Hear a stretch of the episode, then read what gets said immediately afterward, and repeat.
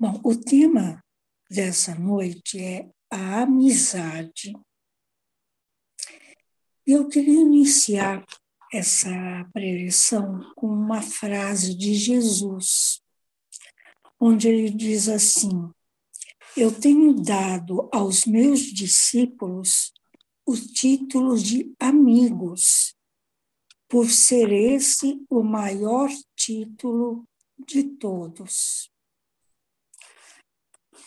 Então, acho que a partir disso a gente já fica imaginando se Jesus acha que esse é o maior título de todos, amigo, nós temos que dar também importância para aqueles que estão ao nosso lado e que podem ser considerados nossos amigos.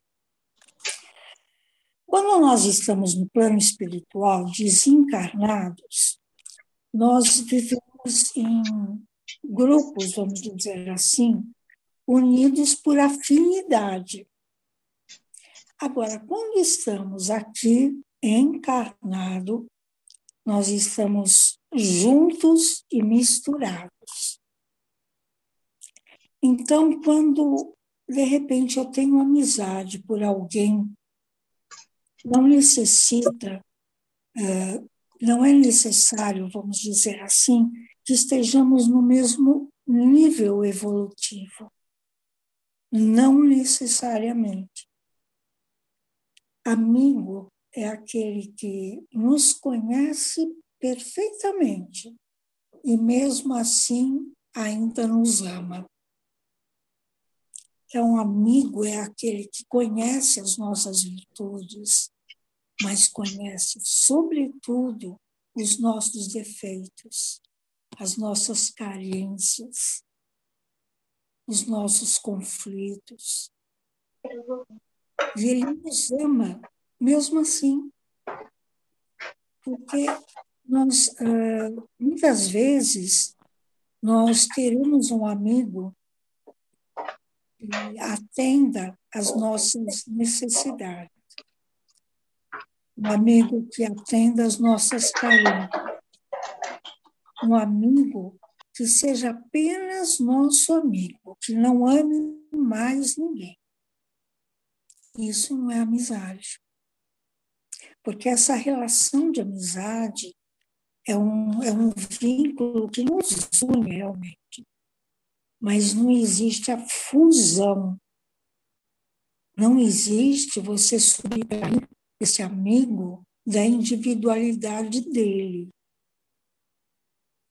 Esperarmos que um amigo sempre nos atenda é ter certeza que um dia ficaremos frustrados.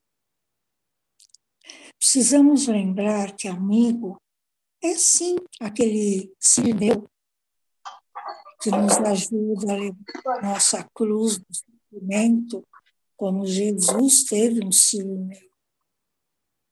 O amigo é sim aquele que nos escuta, aquele que está do nosso lado, seja nas horas de alegria ou nas horas de aflição.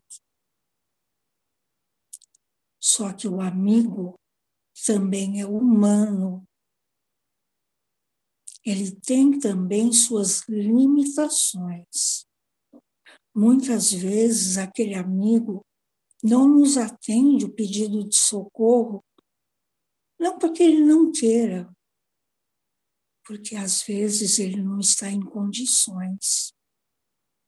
Se somos amigos dele de verdade, nós temos que saber disso.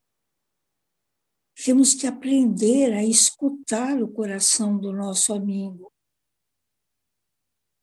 Às vezes, a gente, por uma questão pequena, que o amigo nos contraria, ele vira nosso, entre aspas, inimigo passamos a ter aversão àquela pessoa, antipatia e tudo aquilo de maravilhoso que a gente achava que existia naquela amizade, às vezes por uma questão pequena, ela se desfaz. amigo não é possessivo. O amigo não é ciumento. O amigo, ele ajuda na hora da solidão, mas ele não é obrigado a satisfazer nossas carências. Tem uma outra passagem de Jesus que também retrata bem a amizade. Nas bodas de Canaã. É um casamento, Jesus está na festa, e de repente o vinho que é servido aos convidados tinha acabado. E aí Maria, mãe de Jesus, corre até ele e fala: Filho, acabou o vinho. O que nós podemos fazer? Aí Jesus pede aos servos né, que trazem aquelas tinas né, de água e Jesus transforma a água em vinho. Pedro, que estava ali, ficou inconformado. Como, mestre? Você transforma água em vinho? Uma coisa tão material, as pessoas vão se embebedar. Enfim, faz todo aquele preâmbulo para Jesus, mas Jesus vira e fala assim: Pedro, você conhece a alegria de servir a um amigo? E foi o que Jesus fez.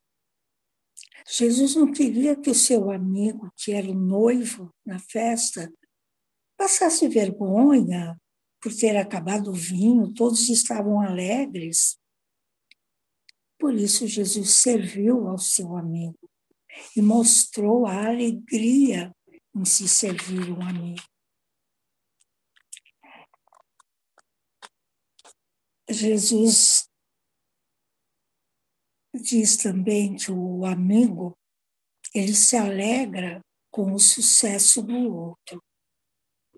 Olha quantas questões para a gente ver se nós somos realmente amigo de alguém ou se alguém realmente é nosso amigo.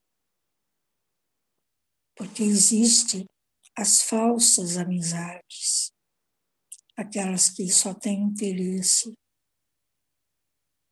O amigo, ele se doa. O amigo compartilha da nossa vida, da nossa intimidade.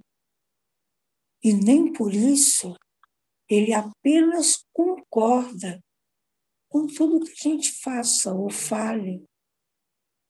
O amigo tem o direito de ser sincero, lembrando Jesus novamente.